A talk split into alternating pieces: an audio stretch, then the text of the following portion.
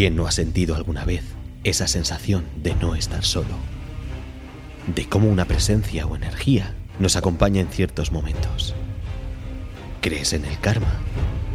¿Sabes su verdadera importancia? ¿Sabes los poderes a los que te enfrentas para llevar a cabo sus ritos? En el podcast de hoy sentiremos un escalofrío recorriendo nuestra nuca al sumergirnos en lo más oscuro y desconocido de este mundo. Porque hoy hablamos de los espíritus. ¿Me acompañas a saber algo más?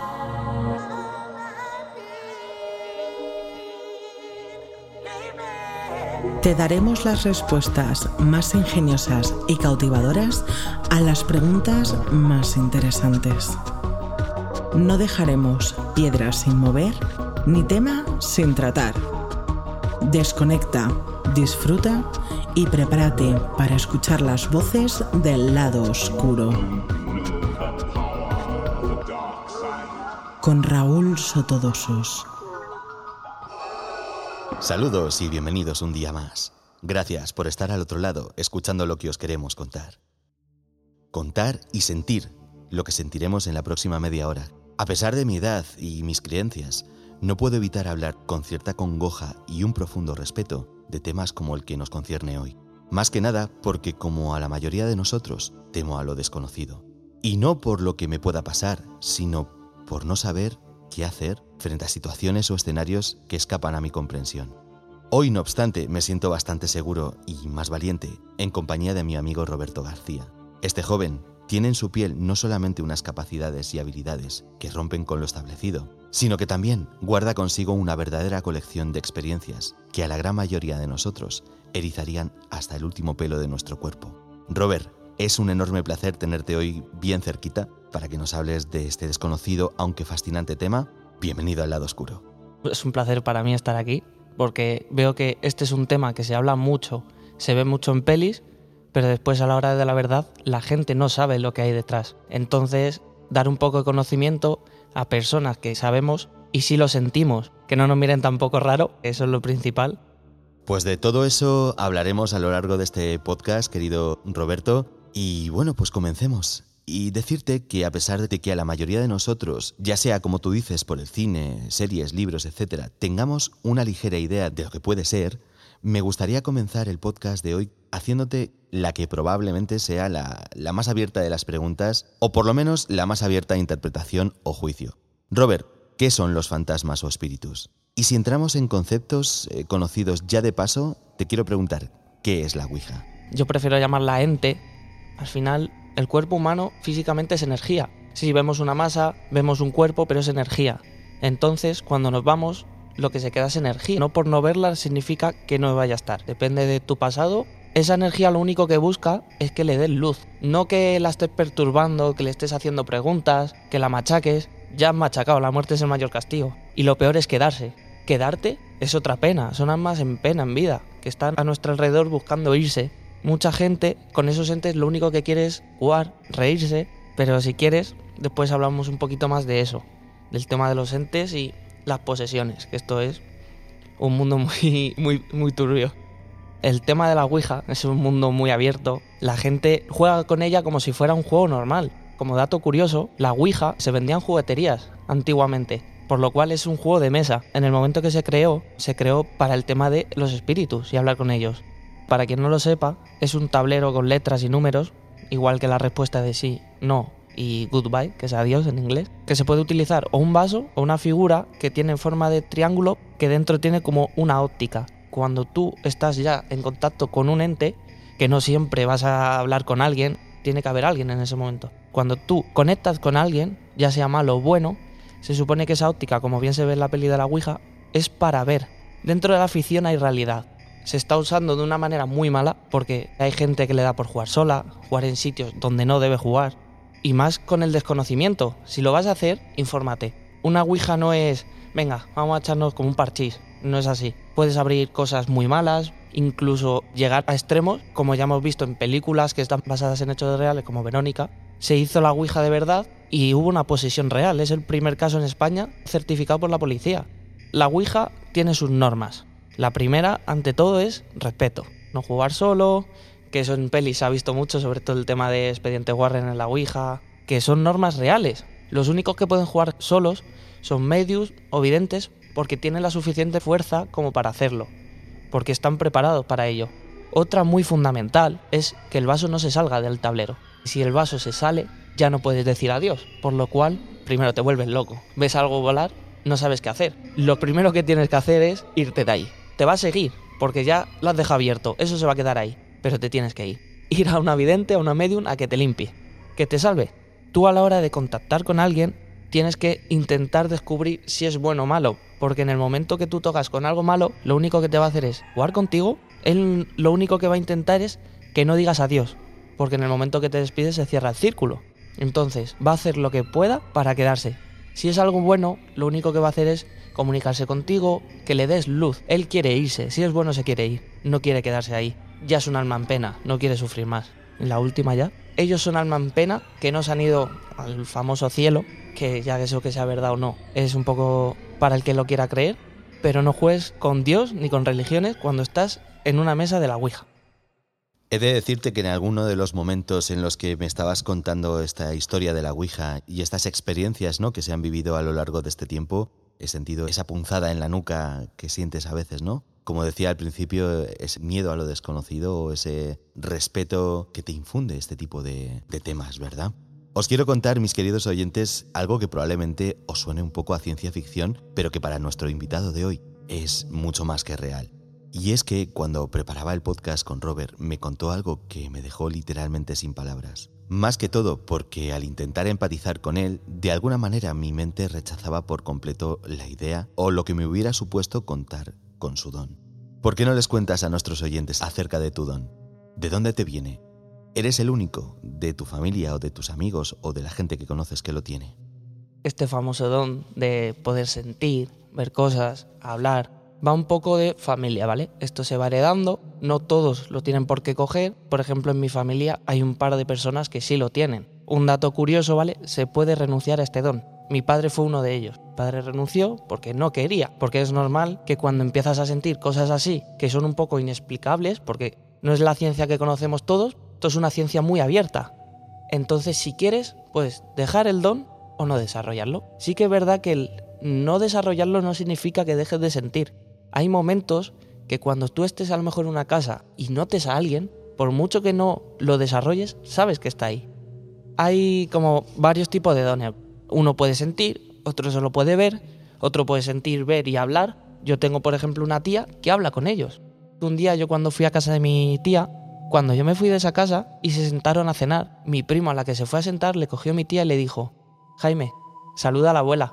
mi primo Jaime le dijo, pero ¿cómo que la saludes? Es está muerta. Le abrió la silla del comedor y le dijo, está sentada aquí con nosotros. Y se puso a hablar con ella, diciéndole, joder, hace mucho que no vienes, hace mucho que no nos visitas, ¿qué tal estás?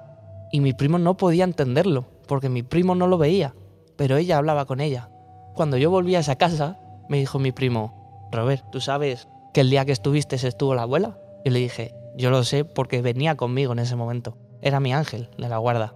Que dato curioso, ella se murió sin yo conocerla y nunca me he terminado de explicar el por qué se quedó conmigo. Yo ya fui a una vidente, me dijo que venía conmigo, que me quería cuidar. Es un poco contradictorio el no haberla conocido y que se quede conmigo. Algo muy interesante dentro de, de esta historia sería que nos contaras el principio. ¿Cuándo notaste tú por primera vez este don? ¿Cuándo sentiste algo distinto? ¿Cuándo sentiste que tenías algo especial que te hacía, eh, bueno, sentir lo que sientes? Pues esto no viene desde muy lejos. Yo empezaba a ver a gente la energía. Entonces yo veía cosas raras. Como si vieras el calor en el asfalto cuando ves esas ondas. Entonces tú cuando miras a la gente y ves eso, dices, despertado con muchas legañas y no veo bien. Pero ya, cuando estás en tu casa se te ha muerto un familiar y empiezas a notar que alguien está a tu lado, porque tu sensación es, es que le siento conmigo aquí. Pero sí que es verdad que con el tiempo, cuando ya vas notando una forma y notas esa presencia de ese familiar, entonces dices, aquí pasa algo. Y esto además precisamente me da pie a preguntarte directamente, Robert, ¿qué sientes cuando estás en su presencia? Me refiero a las percepciones y sensaciones, tanto las físicas como las psicológicas. Empiezo con la física, algo que se ve mucho, que por ejemplo a mi novia le pasa que cuando ella me ve que me erizo tanto la piel, sin venir a cuento. A lo mejor estamos en un sitio cálido, que no tienes por qué empezar a erizarte. Y el verme a mí con cara ya de agobio, y ya entrando un poco en lo psicológico, que es lo que vengo diciendo, el agobio. Notas que hay alguien mirándote, porque para ellos nosotros somos un canal, ellos nos ven.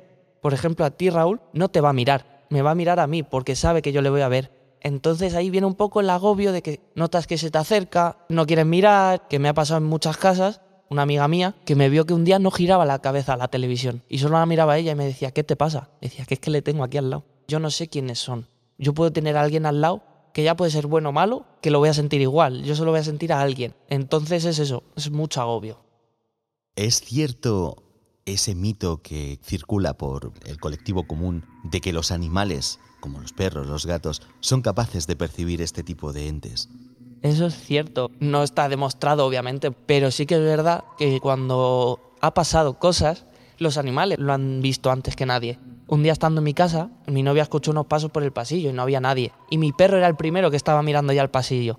Igual que nosotros de bebé, cuando no estamos desarrollados y no sabemos distinguir figuras, no sabemos lo que estamos viendo. Entonces, ya cuando te desarrollas, como ya sabes lo que es real de lo que no, o eso creemos, ya sabes distinguir y ya no ves ese mundo. Lo de los perros y gatos es muy cierto. Por eso cuando los perros sienten algo malo, es el sexto sentido que tienen ellos. Igual que ladran a gente mala, se acercan a gente buena, ellos son los primeros que lo van a ver.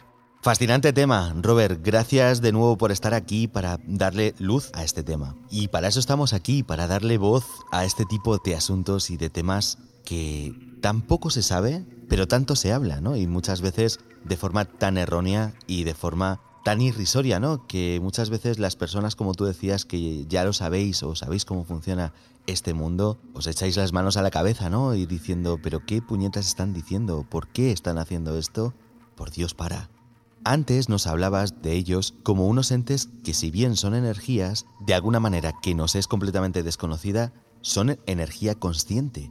Esto me recuerda una frase del incuestionable rey de lo desconocido que quizá por tu juventud no conozcas, pero a lo mejor por tus experiencias sí, que es el doctor Fernando Jiménez del Oso, quien dijo en una ocasión, ellos mismos se identifican como personas fallecidas, darles crédito depende de cada uno.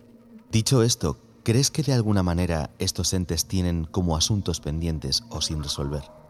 Efectivamente, no se quedan porque sí, siempre se quedan por alguien o por algo. Es decir, la mayoría de los que se suelen quedar son muertes repentinas sin entendimiento alguno, que ni ellos entienden qué ha pasado. Entonces se queda un alma vagando por este mundo, que entienda el por qué, qué ha pasado y que se vaya, que estamos bien, porque muchas veces también se quedan por cuidarnos. Entonces hay que darles esa luz.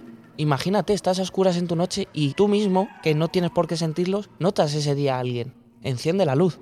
Ellos quieren irse, no estar en este mundo, quieren el descanso. Mi abuela, por ejemplo, que estuvo conmigo, el día que murió mi abuelo, yo dejé de sentirla. En esa casa donde murió mi abuelo, donde estaban todo el mundo haciendo un poco el velatorio y durmiendo la familia, vieron a mi abuela andar por la casa. Y no solo la persona que los ve, todo el mundo. Era mi abuela que iba por su marido, que ya había muerto. Ella estaba esperando a que él falleciera e irse juntos. Ya no están, ya han conseguido la paz.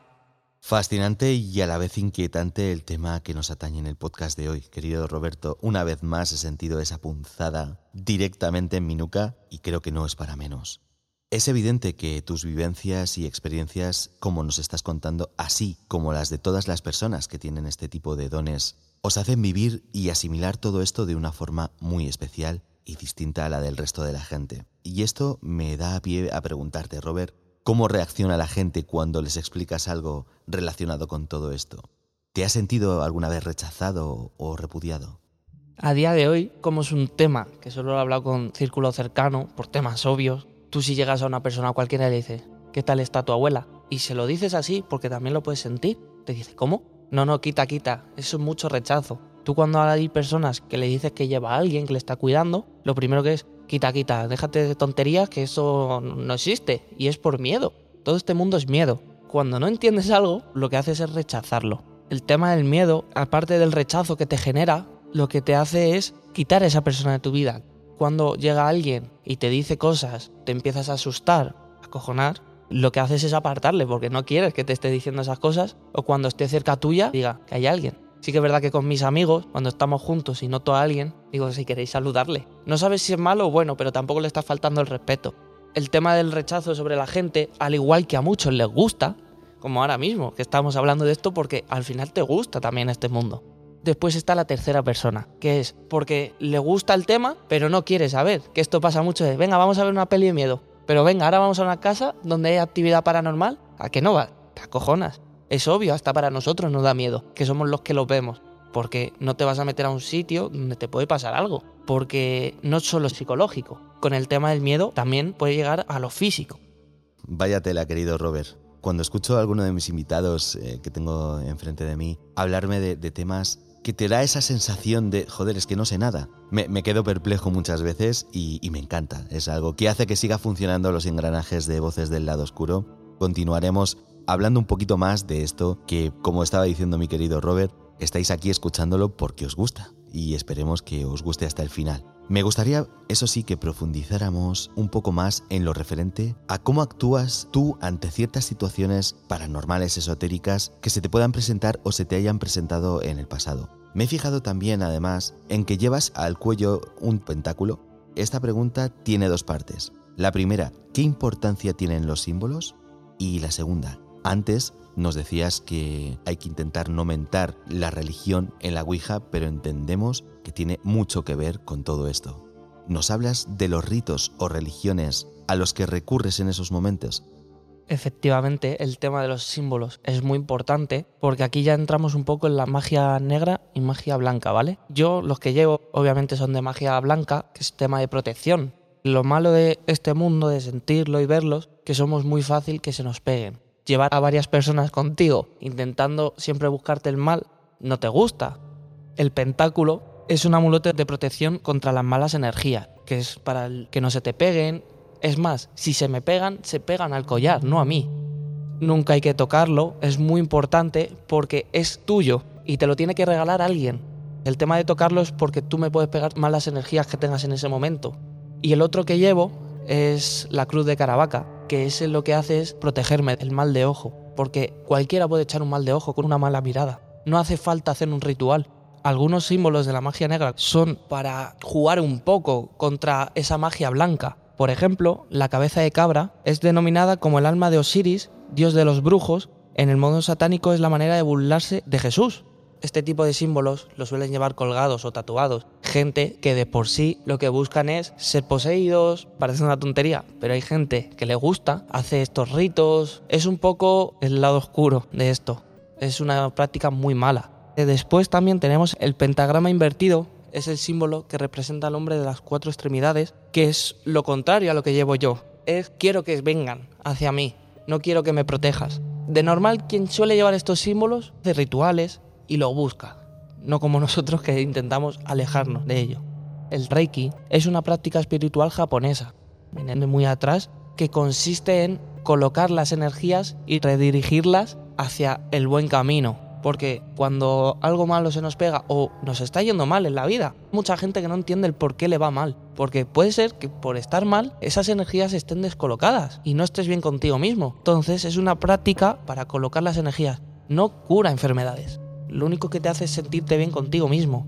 Realmente eh, es un lado muy oscuro y aprovecho para decir que en un futuro no muy lejano hablaremos del Reiki con una maestra Reiki. Espero que sea otro podcast que os guste a todos vosotros, queridos oyentes. Y además, hace un momento nos hablabas de la magia negra, que es quizá un concepto pues algo tétrico, ¿no? Para la mayoría de la gente, algo oscuro, ¿no? Robert, ¿es tan chunga como parece? ¿Para qué se usa realmente la magia negra? Chunga, sí, mejor no hacerla. La magia negra siempre son rituales para reclamar algo. Y ese algo lleva sacrificios, como muchas pelis ha visto, de la gente en círculo, matando a un animal, incluso personas, ¿Qué pasa. Eh, sobre todo en Latinoamérica, esto se lleva mucho, tema de los rituales. ¿Qué pasa? Ese sacrificio ya te está quitando un parte de mal karma, porque estás dando algo para recibir algo. Lo suele utilizar mucho la magia negra la gente para el tema de su uso y bien. Por ejemplo, tú deseas ser millonario y encuentras un ritual, pero obviamente en la magia negra no regalan nada, esto es como la vida misma, no hay nada gratis. ¿Qué pasa cuando tú realizas esa magia negra? Que te van a reclamar algo. Y si no te reclaman nada, viene el karma. Si tú haces algo bien, te vas a llevar acciones buenas. Si tú haces algo muy malo o pides algo gratis, te va a llegar en algún futuro algo muy malo.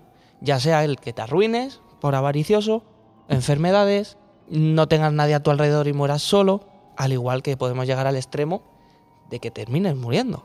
Por eso es algo que nunca hay que tocar. Pero de alguna forma me haces entrever que es como un poco el catalizador, ¿no? De este tipo de actividades. Nos hablabas de la magia blanca y de la magia negra, ¿no? Como conceptos antagonistas, de alguna forma, pero realmente es lo que se usa, ¿no? Para precisamente el interactuar, porque entendemos que la magia negra tiene algo que ver con estos entes y con estas energías que están a nuestro alrededor. ¿No es así? Más que con entes, porque al final entes son gente que vaga por el mundo, lo que realmente estás pidiendo es ya demonios. Se lo está reclamando alguien de fuerza mayores. Muchas veces nosotros sentimos entes, pero puede ser un demonio.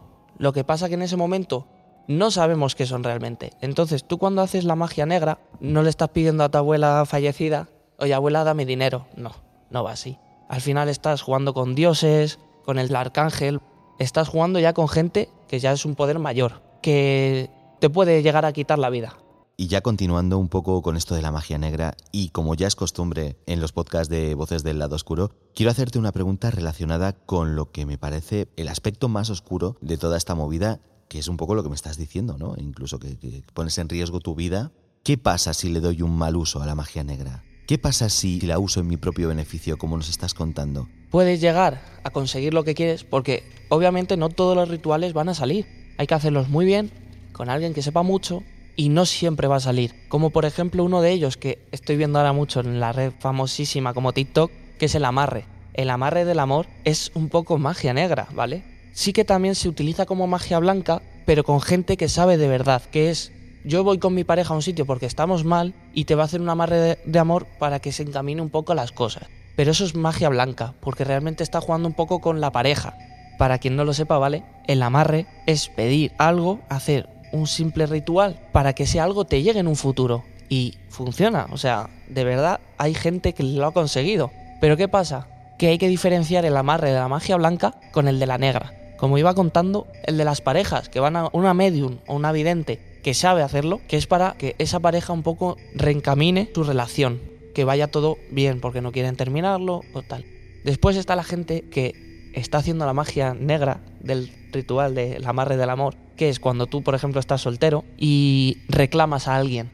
Y se supone que ese alguien al día siguiente te va a venir, te quiero mucho o tal. Eso es magia negra. Estás reclamando al universo que te traiga a alguien porque sí, aunque esa persona no quiera. Sí que es verdad que no siempre funciona ese amarre, pero si funciona, eso lleva sus consecuencias. Y como bien hablábamos antes, nada es gratis. Siempre te va a llegar un karma malo por algún lado, esto es un mundo muy abierto, te puede pasar que te caigas, te rompas una pierna, que tengas un accidente, que te echen del trabajo, porque eso, al final es karma, karma muy malo. Y precisamente después del derroche de conocimientos del que has hecho gala a lo largo del podcast de hoy, nos has dejado tanto a mí como seguramente a nuestros oyentes con un montón de dudas resueltas y a la vez con un montón de nuevas dudas por resolver. Una de ellas me viene precedida en gran medida por muchos de los conceptos de los que nos has hablado hoy y por todas las veces que lo has mencionado.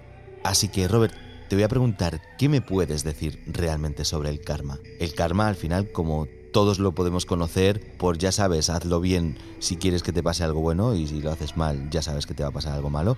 Pero estoy seguro de que va mucho más allá de, ese conocimiento tan ambiguo que seguramente la mayoría de nosotros tenemos. Cuéntanos, Robert parece que tiene mucho más, ¿vale? Pero realmente el karma es eso, es hacer el bien, te llega el bien, hacer el mal, te llega el mal. Esto viene un poco de creencias budistas, ¿vale? Igual, todo este tema no es nuevo, esto es muy antiguo todo. Es muy simple el karma, no lleva una explicación que son 20.000 hojas que tú ves, te tienes que ir leyendo. No, el karma es simplemente haz acción buena, te va a llegar una acción buena. Haz algo malo, te va a llegar algo peor. El tema del karma, que la gente se piensa que es tanto, es muy simple. ¿Existe realmente? Sí. Y yo lo he demostrado por cuenta propia. Sin ir más lejos. Yo eh, no tenía trabajo. Un día fui a la Warner con mis amigos y vi que a una chica de atrás mía se le caía el dinero de la cartera. Y era una chica que tendría entre 12 y 15 años. qué dinero va a tener que no algo que le hayan dado a sus padres o sus abuelos. Entonces, en vez de quedármelo yo, decidí decirle, oye, toma, se te ha caído el dinero. Al día siguiente, cuando me despierto y me siento al ordenador, me llaman y me ofrecen trabajo, que a cual a día de hoy sigo trabajando. Entonces yo por cuenta propia, con acciones y hechos, he ido descubriendo que el karma de verdad existe. Tú haz una acción buena que te va a llegar algo bueno. Amén a eso. La verdad es que ojalá todo el mundo hiciera realmente eso y todo el mundo tuviera claro la importancia real que tiene el karma en, en nuestra vida y en nuestro universo.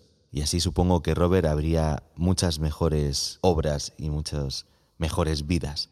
Una vez más, eh, irremediablemente toca ponerle fin al podcast de hoy, pero antes de irnos me gustaría que les contaras a nuestros oyentes alguna de esas experiencias paranormales que me comentaste a mí en su momento. Hay una particularmente que a mí me heló la sangre y me gustaría que les contaras a nuestros oyentes esa historia que me contaste a mí que me dejó blanco. Esa historia para mí es la más fuerte que he tenido, ¿vale? Porque ha sido el contacto real con un ente. Esto se remonta además que ha sido este año, ha sido este verano. Me fui de vacaciones con amigos, ¿vale? A un pueblo. Y como que todos iban un poco del palo de vamos a reírnos, poniendo la canción de Ghostbusters y siempre un poco con las coñas. Fue llegar allí, al final era una casa antigua, ¿vale? Y sí que es verdad que el primer día no se notaba nada. Con el paso del, de ese día la gente se seguía riendo, haciendo bromas, que recalco, no os riáis de esto, no te rías de este mundo, respétalo. Puedes hacer humor, pero no te rías. Y ya pasado una vez el primer día, todo tranquilo, guay. Disfrutamos, cada uno se pilló su, su pedo y ya está. El segundo día nos fuimos a la playa y cuando volvimos de la playa, cuando nos sentamos ya a cenar, yo ya empezaba a notar que algo se había cabreado. Alguien ya estaba por el salón mirándonos. Y ya cuando ya empiezas a notar a alguien que ya te está observando porque te está riendo de él, te empieza a entrar mal cuerpo. Con lo que venía de él, agobio. Te empiezas a agobiar de no querer ir a este sitio solo. Y esa noche, yo cuando me metía a la cama a dormir, no podía dormir. O sea, sentía una presencia muy, muy fuerte en ese momento. Y cuando ya decidí, digo, voy a cerrar los ojos y me intento dormir. Cuando cerré los ojos y vi dos imágenes de dos caras dos hombres riéndose de mí, coño, ya te asusta. Porque no estás durmiendo, solo has cerrado la vista y estás viendo a gente riéndose de ti en tu cara. Y más cuando de repente coge tu novia y te dice, ¿podemos ver algo, porfa, que no puedo dormir? Y le digo, ¿qué pasa? Y dices que estoy escuchando ruidos en la habitación. Obviamente, entonces ahí ya te asusta. Nos pusimos una peli, nos dormimos y ahí se quedó esa noche. Y que es verdad que ya cuando te despiertas no te despiertas con el mismo humor. Y ese siguiente día, el día. Cuando mm, vamos al pueblo de al lado y volvemos, yo decido ducharme el último, ¿vale? Estaba todo el mundo a su bola, duchándose y se seguían riendo. Y aquí es cuando ya llegó la parte de la historia que fue un poco dura. Cuando yo decido entrar a la ducha solo, para que os hagáis una idea, cuando entras al baño, hay como una pared donde poder apoyar los geles, que desde ahí puedes ver la puerta. Y en la otra pared está la ducha. Entonces, cuando yo entré a la ducha, me giré y estaba encendiendo el agua, a mí me tiraron todos los botes de geles al cuerpo. Cosa incomprendible, porque yo estoy de espaldas. Puedes decir, ¿has sido tú con un mal movimiento?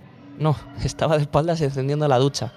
Yo cuando noté esos botes dándome, obviamente lo primero que hice es llamar a mi pareja, porque es la que más me ayuda en esto. Y ella no entendía cómo podía haberse caído tantos botes, porque por un mal gesto no tiras todos los botes de la ducha decido llamar a mi tía, que es la que más me ha ayudado. Salgo de la ducha, me voy a mi habitación aparta, que ahora os explico qué es esa habitación. La llamo a ella y según la llamo lo primero que nos dice es, iros de ahí. Y yo, claro, se te pone ya los pelos, no sabes qué hacer.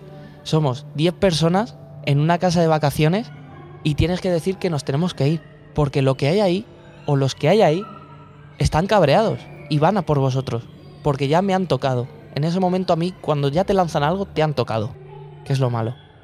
Y claro, tú ponte en esta situación de que tu tía, iros de allí, iros de allí, casi ya medio llorándote que te vayas, pues ya te vistes y decides ir. En las caras se veía todo, no hacía falta muchas palabras. Y ya cuando decido sentarme en la mesa con todos, para decirles, oye, mira, ha pasado esto, nos tenemos que ir. Si nos quedamos aquí, no va a salir nada bien esta noche. Obviamente me hicieron caso porque son mis amigos y ellos ya saben lo que yo llevo detrás. No es algo nuevo para ellos. Y cuando en este acto de querer irnos, empieza todo el mundo a recoger. Yo obviamente no quise ni acercarme a mi habitación, porque en esa habitación estaba el pasillo donde estaba el baño, que era la única que estaba retirada de la casa.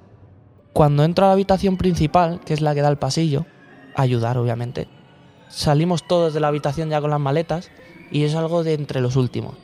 No sé por qué, me dio por mirar al pasillo. Cuando miré al pasillo, lo único que se me pasó por la cabeza es, ¿qué estoy viendo? Cuando ves una sombra en un fondo tan negro, no sabes ni qué hacer. ¿Cómo reaccionas ante eso? En un pasillo que no hay ni una mota de luz, no hay nada. Distinguir una sombra negra, encima grande, porque es lo peor, que era muy grande, que eran dos personas, se te paraliza el cuerpo. No sabes qué hacer. Cuando te ven la cara de que estás mirando al pasillo, ya entran la gente en pánico. Obviamente a ti lo único que te sale es decir, lo he visto. Cuando me sacan de la casa, me vuelve a llamar mi tía. Porque mi tía obviamente tiene más poder, ¿vale? Llamó a una conocida y a mí no paraban de entrarme ganas de vomitar. Y esto resulta porque cuando te tocan, te están intentando poseer. Y a mí lo que me estaban haciendo era un exorcismo, ¿vale? Que esto siempre ha sido una tía en la cama echándole agua bendita. No, también se puede hacer desde lejos con gente que sabe mucho. Y si tú no llegas a vomitar es porque no te han, no te han poseído. Entonces yo no llegué a vomitar, que fue lo bueno. Cuando salimos de la casa ya me conseguí tranquilizar, recordar que solo me miran a mí. O sea, no te van a mirar a ti. Porque yo al final para ellos soy un canal abierto. Fíjate lo que consiguieron, que con el miedo que generaron en la casa, lo grande que se hicieron. Porque se alimentan de eso. Se alimentan de, te voy a machacar hasta que me veas. Y en el momento que me veas, te voy a hacer daño. Por eso ya salimos de la casa, llamo a mi tía y me dice, ¿qué tal estás? Y digo, reventado. Porque en ese momento lo único que estás es muy cansado. A nosotros, todo el mundo que siente cuando pasa una experiencia así, lo único que terminas es cansado, porque te agota mucho el tema de sentir tanto. Decidimos ir al pueblo de al lado, ¿vale? En ese momento y ya me pongo a hablar bien con ella. Le digo, ¿qué acaba de pasar? Ya estuvimos investigando un poco y resulta que en esa casa, en el patio, se había suicidado un hombre. Y en el mismo pueblo no hace mucho tiempo también murió un hombre atropellado por un tractor al lado de la casa. Entonces, lo que se había quedado ahí eran almas en pena. Porque cuando tú en este mundo te suicidas, lo único que haces es dejar un alma en pena. Te has quitado la vida, la has arrebatado, pero no te has ido tranquilo. Cuando tú no te vas tranquilo, te quedas. Y encima te quedas mal, porque si ya de por sí te has quitado la vida porque estabas mal en vida, imagínate cómo se te va a quedar tu alma después. Lo único que va a quedar es energía muy mala que lo único que va a hacer es ese clima de sentirte siempre agobiado, muy mal, y cuando se ríen de ti te vas a cabrear. Cuando ya estaba hablando con mi tía y ya ella me estaba haciendo reiki desde mala, desde lejitos, que se puede hacer, yo me notaba cada vez más cansado y cansado, porque el reiki te está colocando las energías y ya me explica todo lo que había pasado. ¿Qué es lo que habéis hecho reíros de él? Y obviamente no, porque yo esto lo respeto mucho y lo único que han hecho es querer haceros daño todo lo que han podido. Y si os hubierais quedado esa noche ahí, no hubierais dormido ni uno, porque ya no hubiera sido solo a ti, ya habían cogido fuerza, ya te hubieran podido tocar a tu amigo, a tu novia, a cualquiera que se plantara en ese momento. Porque he de recalcar que a esa casa han vuelto gente, ¿vale? Y no ha pasado nada. Porque ahí entró en cuando tú respetas, te respetan. No te rías, porque cuando te ríes, ya te toca contar una cosa a tus padres por qué te has vuelto antes de las vacaciones. Joder, Robert. La he vuelto a escuchar y otra vez en más de una ocasión se me ha puesto la, piel completamente erizada y los pelos como escarpias. Me sé, además de más de uno, que esta noche no va a pegar ni ojo.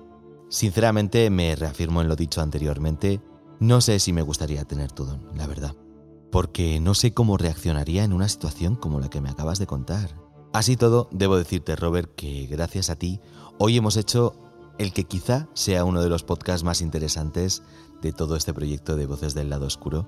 Por ello, te doy infinitas gracias por esta historia, por tu carisma, por tu simpatía y por dedicarnos un pedacito de tu vida.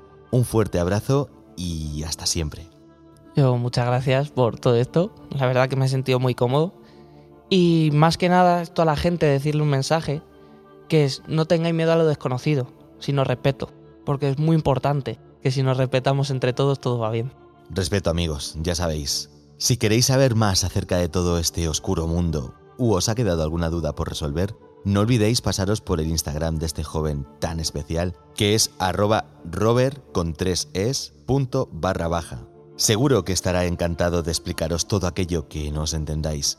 Un saludo muy especial para nuestra amiga en común, tú ya sabes quién eres, y a vosotros que estáis ahí, gracias por hacer que esto sea posible.